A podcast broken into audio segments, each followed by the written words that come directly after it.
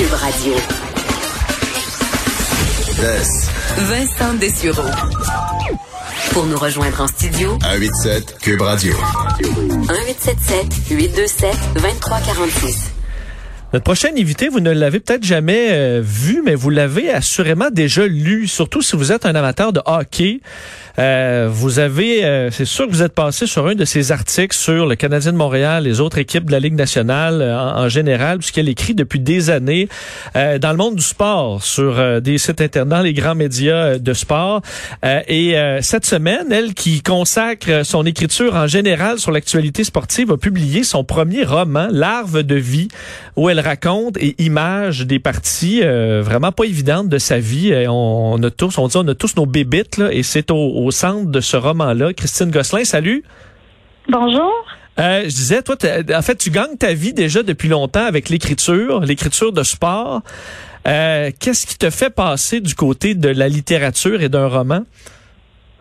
Euh, une grosse différence avec euh, le sport, bien sûr, et euh, l'écriture de soi.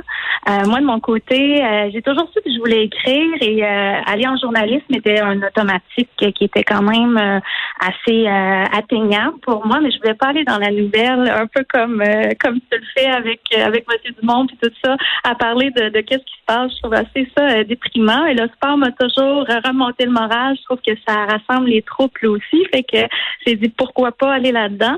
Mais euh, pour le roman, c'était quelque chose que je voulais euh, de personnel. Euh, je pense que beaucoup de romans, que ça soit de la fiction ou que moi, comme je le vois avec l'arme de vie, de l'autofiction, où est-ce qu'on va vraiment avec l'écriture personnelle, ça vient peut-être même guérir, faire un peu de thérapie, puis aussi se dire qu'on n'est pas seul. C'est sûr qu'à ce moment-ci, avec le livre publié, il ne m'appartient plus, il appartient maintenant aux lecteurs et aux lectrices.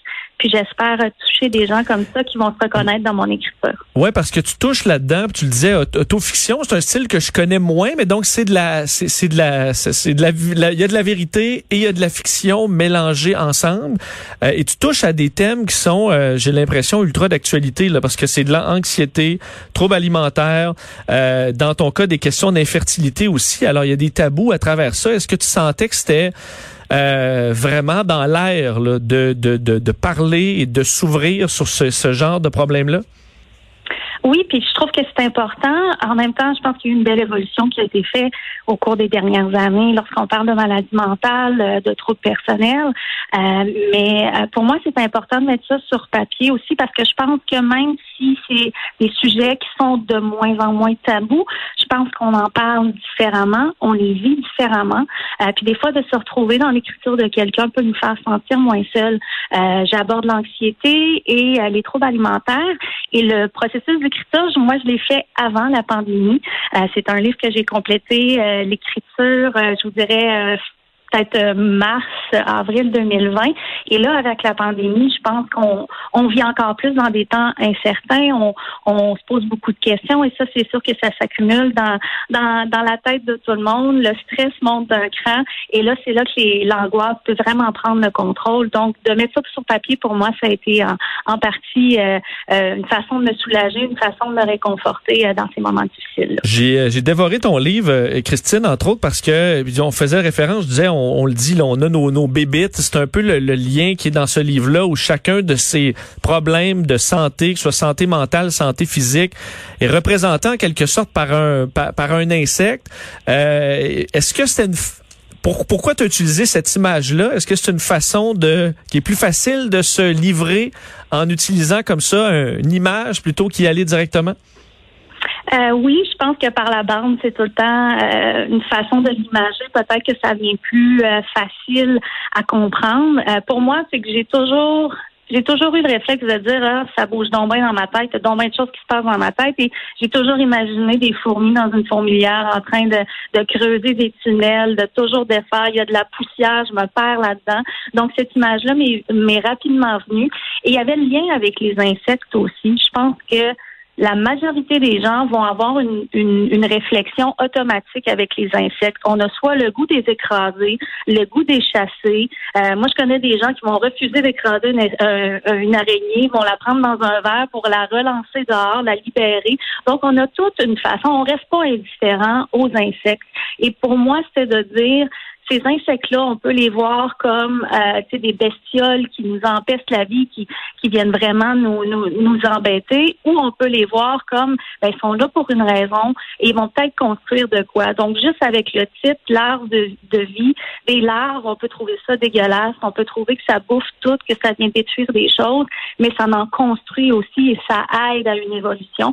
Alors, c'est là que l'image des insectes m'est venue en lien avec euh, mes troubles personnels probablement des gens qui nous écoutent, qui traversent un ou l'autre ou plusieurs de ces problèmes-là, que ce soit l'anxiété, euh, des, bon, différents problèmes de santé, euh, de ton côté, parce qu'à certains cas, euh, dans certains moments de ta vie, c'est ce qu'on peut voir dans le livre, ça arrivait un peu tout en même temps. Là. Comment t'as comment t'as survécu à travers les plus, les, disons, les journées les plus sombres? c'est sûr que c'est pas facile, puis que beaucoup de, de, de, gens qui une solution pour moi va, va peut-être pas fonctionner pour eux.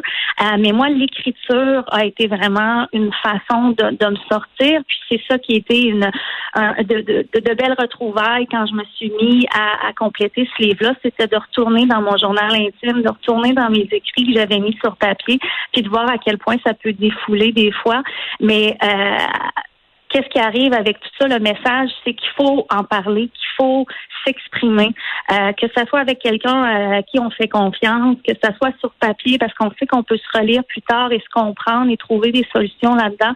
Euh, je pense que l'important, c'est de ne pas rester dans le silence, justement, c'est de briser ces tabous-là, d'en discuter, puis de trouver comme ça un soutien, que ce soit par nous-mêmes, parce que oui, on en vaut la peine, puis on est tous forts et on peut tous s'en sortir, puis aussi s'entourer des gens qui vont nous, nous écouter, nous conseiller. Puis, euh, je pense que c'est la meilleure façon de, faire ça, surtout dans les moments les plus toughs. Sortir un premier roman, Christine, au moment où on, se demande si d'une journée à l'autre les libraires vont fermer, est-ce que ça a été euh, encore plus difficile ou des hauts et des bas de se dire si c'est un bon moment, si c'est le pire moment pour sortir un livre? Euh, je te dirais que je change d'opinion un petit peu à toutes les toutes les heures quasiment, surtout quand on ne sait pas à quoi s'attendre. Euh, c'est sûr que quand j'étais petite, moi qui rêvais de publier un livre, je pensais pas que ça allait se faire en pleine pandémie.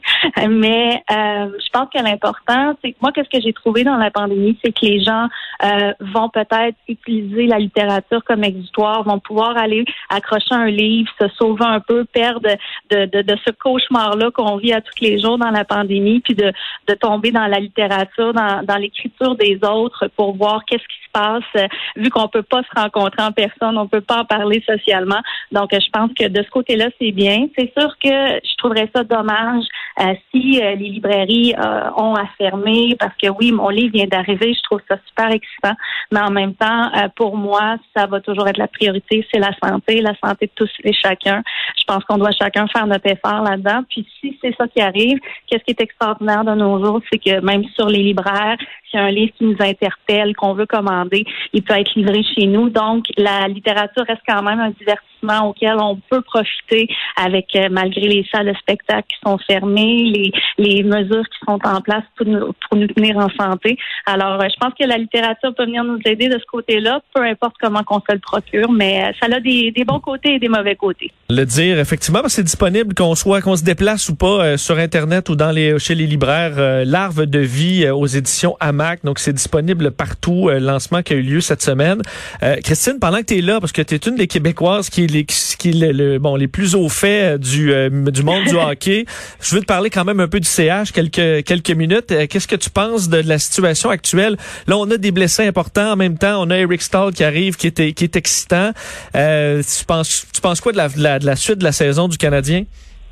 Mais c'est sûr que je pense qu'il faut se concentrer sur le positif, comme dans toutes les situations courantes au Québec. Euh, c'est certain que moi, j'ai des points d'interrogation avec Carey Price. Bon, il est blessé. Est-ce qu'on veut le garder de côté pour euh, le ménager avec les, les séries qui pourraient nous nous euh, nous faire plaisir cette année et avoir? Je suis contente de l'addition de, de, de, Derek Starr, surtout avec, hey, tu sais, tu pas mieux comme histoire? Il marque en prolongation à son premier match. Tu sais, je pense que ça l'a mis un peu de vent dans les voiles au La grande question à se poser, que moi je trouve super excitante, qu'il va falloir rester euh, à l'écoute dans les prochains jours, c'est la date limite de transaction qui est lundi. Avec Brandon Gallagher qui tombe sur la longue liste des blessés, on a euh, un salaire qui se libère pour la fin de la saison, pour la dernière poussée vers les séries. Et après ça, si Gallagher revient en série, on n'a pas besoin de s'occuper du portefeuille. On peut être en grande force. C'est que je pense qu'il y a des bonnes choses qui se passent pour voir les mauvais côtés comme ça, de dire que c'est une opportunité pour trouver des bonnes solutions. Et selon moi, Marc Bergerin, il nous a pas, euh, nous a pas déçus euh, dans les premières semaines de la saison puis cet, cet automne. Ben, Alors, je pense qu'on va y aller. Parce que il me semble souvent dans les dernières années ou même il y a depuis plusieurs années, à chaque fois, on s'attendait à ce que le Canadien fasse quelque chose d'excitant, puis ça arrivait jamais. Là. Euh, mais là, on dirait que ben, Marc Bergevin est en mode action pas mal plus cette saison, donc c'est pas impossible qu'il nous arrive avec un, gros, un, gros jeu euh, dans les prochaines semaines. Moi, je dirais là, que ça va se passer. Puis on dirait qu'on a le sentiment pour ça. Écoute, il nous a pas, déçus pendant la, la, la, la, pré-saison et tout ça. Aller chercher Anderson. Alex Stahl aussi il nous avait dit Oh, je vais rien faire, faites-vous-en pas, je vais rester tranquille. Je pense qu'il nous a euh, il nous a fait un peu euh, un peu languir, puis finalement, il est allé avec le, coup de Stahl pour nous mettre en bouche un autre bon coup qui s'en vient. Il y a des joueurs qui sont bien bons, disponibles aussi. Moi, je pense à Nick Folino euh, à, à Columbus, qui est en fin de contrat, qui lui veut y aller. C'est un super de bon joueur. Peut-être aller chercher là. Écoute, il faut rester là. Il reste quelques jours. C'est lundi que ça se finit à 15 heures lundi. C'est le temps, Marc Bergevin, puis il nous a pas déçus. Fait que je pense qu'il y en a encore un autre dans son sac. Bon, on se souhaite parce que ça, ça nous, euh, ça nous change les idées quand même, comme tu le disais, de, tout ce qui est un peu lourd. Euh, Christine Gosselin, un immense merci. On se procure ton livre Larve de vie qui est disponible partout aux éditions AMAC. Merci. Merci beaucoup, Vincent. Salut. Vous écoutez Vincent Dessureau, Cube Radio.